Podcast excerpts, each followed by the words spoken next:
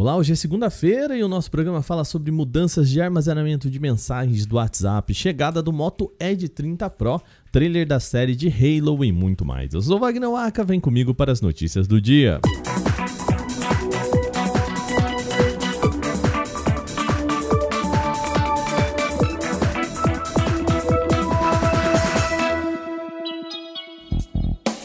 WhatsApp aparentemente não vai ter mais backups ilimitados no Google Drive.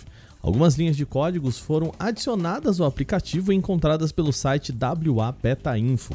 E elas mostram que o armazenamento não deve mais ser infinito como é agora e deve dividir espaço com fotos e arquivos salvos na nuvem.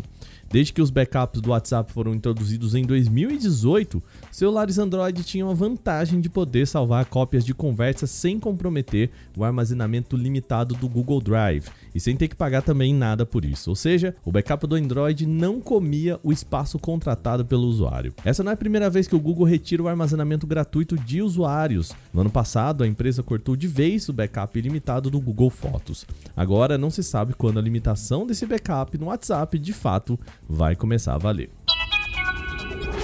O Motorola Edge 30 Pro, que é a versão global do Moto Edge X30 lançado na China, pode ser anunciado em breve. Segundo o informante indiano Mukul Sharma, a empresa deve lançar o novo flagship em fevereiro.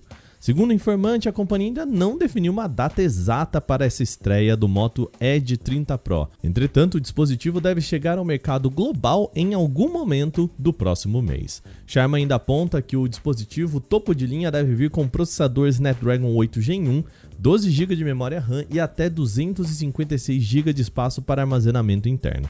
Ele também deve ter uma tela em OLED de 6,7 polegadas e taxa de atualização de 144 Hz.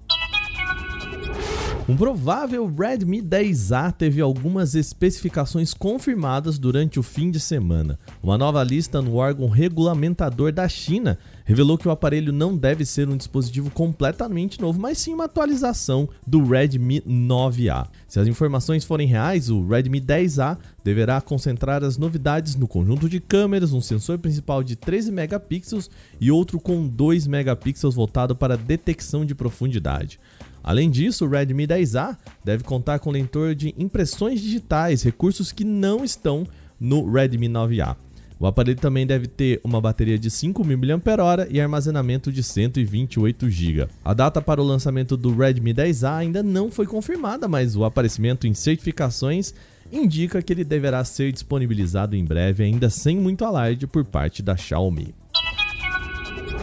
A Xiaomi começou a vender a sua nova versão do dongle para transformar aparelhos de TVs comuns em uma Smart TV. É o Xiaomi TV Stick 4K que foi anunciado em dezembro do ano passado, mas só agora chegou ao consumidor final. O dispositivo é um dos principais concorrentes do Amazon Fire TV Stick e do Google Chromecast, buscando servir uma alternativa para quem deseja contar com Android TV em seu televisor. O controle é muito parecido com o que há no Mi TV Stick original, contando com atalho para Netflix e Prime Video, além daquele botãozinho para ativar o Google Assistente. O Xiaomi TV Stick 4K está listado com um preço de 58 dólares, o que daria aproximadamente 330 reais na conversão direta, sem contar impostos nacionais. O novo trailer da série de Halo estreou nesse domingo, revelando não só novas imagens da adaptação da franquia de ficção científica para a TV, mas também entregando a tão esperada data de lançamento. Halo é um dos nomes mais famosos dos games com jogos aclamados nos consoles Xbox.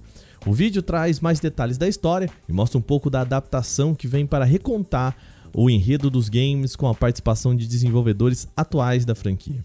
Além de personagens conhecidos dos jogos, como o protagonista Master Chief, a série de Halo também deve ter figuras inéditas, já que a ideia é contar a sua própria história. Isso ainda que ela seja diretamente baseada nos primeiros títulos da saga, que chegou recentemente ao seu sexto episódio no Xbox Series X.